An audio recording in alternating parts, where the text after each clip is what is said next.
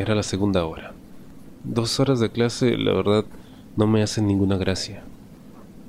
Pero con Diego junto a mí, explicándome cómo podía agregar tal fórmula tal problema, a tal proceso o a esa mecánica, y como la mitad de los ejercicios dejé de prestarle atención.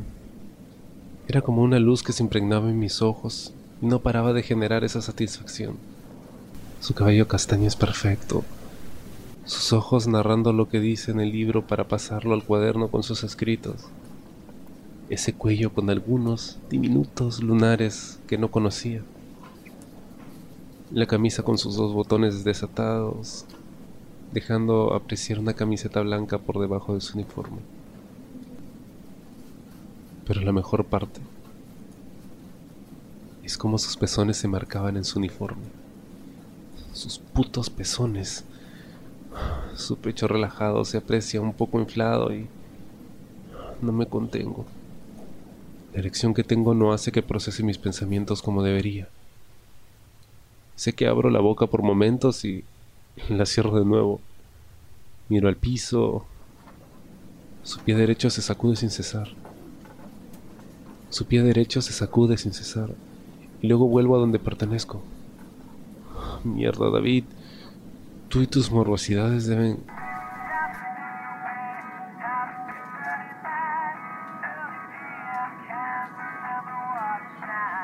Sonó su celular. Responde la llamada y dice que pronto irá a casa. Que luego hacía el encargo que le habían dejado.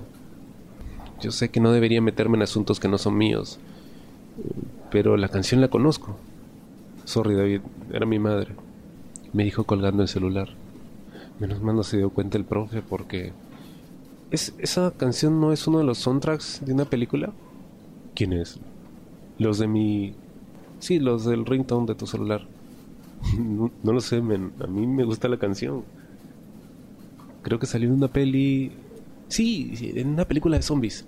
¿Has visto la película esta donde aparece Brad Pitt y aparecen un montón de zombies y... ¿Cómo se llama?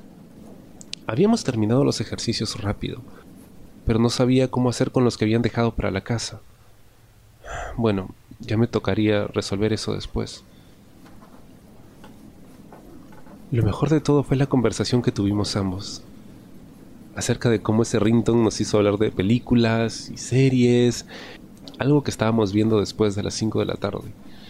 Coincidencia que nos haya gustado todo ese tipo de cosas. Y luego dispara ese balazo preguntando mi número de celular. Dios, qué locura. Tendré el número de Diego en mis contactos. Tendría el número de Diego en mis contactos. Y eso que no son muchos, ¿eh? No pararé de ver ese número en mi celular. Ya terminando la jornada, pues, sonó el timbre y todo el mundo se levantó de sus sillas para irse. Bueno, David, después seguimos hablando. Con la mochila al hombro y viéndolo de lado, hacía que mi corazón palpitase como desalmado sin remedio al sonreírle. Luego me cuentas más sobre esa serie. Te cuidas, ¿eh? eh lo mismo, Suar ingenuamente quedé como un estúpido, tanto como para que el trío de babosos esos se acercara a decirme, oye huevón, ¿por qué llegaste tarde? Y llegaste con riesgo, ¿no? Es raro. Ustedes no se hablan, dijo Marco. De repente llegaron al mismo tiempo. Pero no juntos. Afirmó Javi. Mm. O sea que estaban en el baño y se les hizo tarde. ¿Qué hacían, ah? Qué estúpido amigo que tengo. No estábamos haciendo nada. Triplete babosos. Oh, o sea que sí estaban juntos. Por más que ellos sean mis amigos, no saben algo que es muy importante para mí. Desde que tengo 14 me gustan los chicos. Siempre he tenido ese gusto por apreciar más la belleza masculina que la femenina. Y pues sí me ha tocado experiencias algo sugestivas, pero no para llegar a intimar. Aún no llego a ese tema y pues no me siento preparado para ese tipo de desahogos alocados.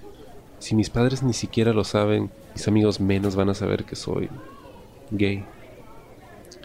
Bueno, pero algo tenía que decir.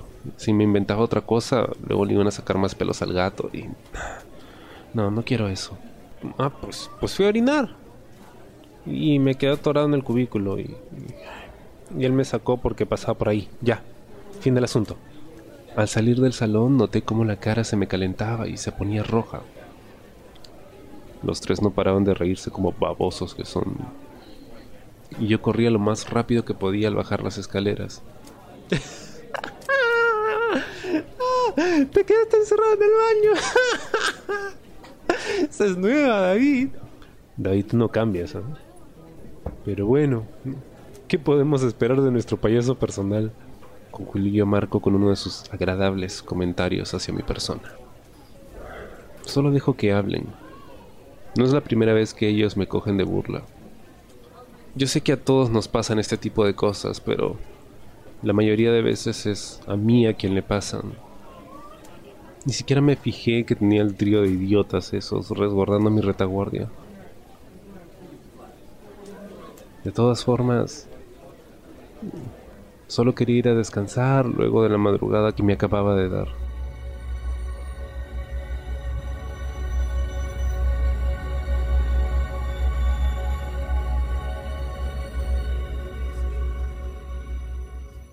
¿Te gustó el programa?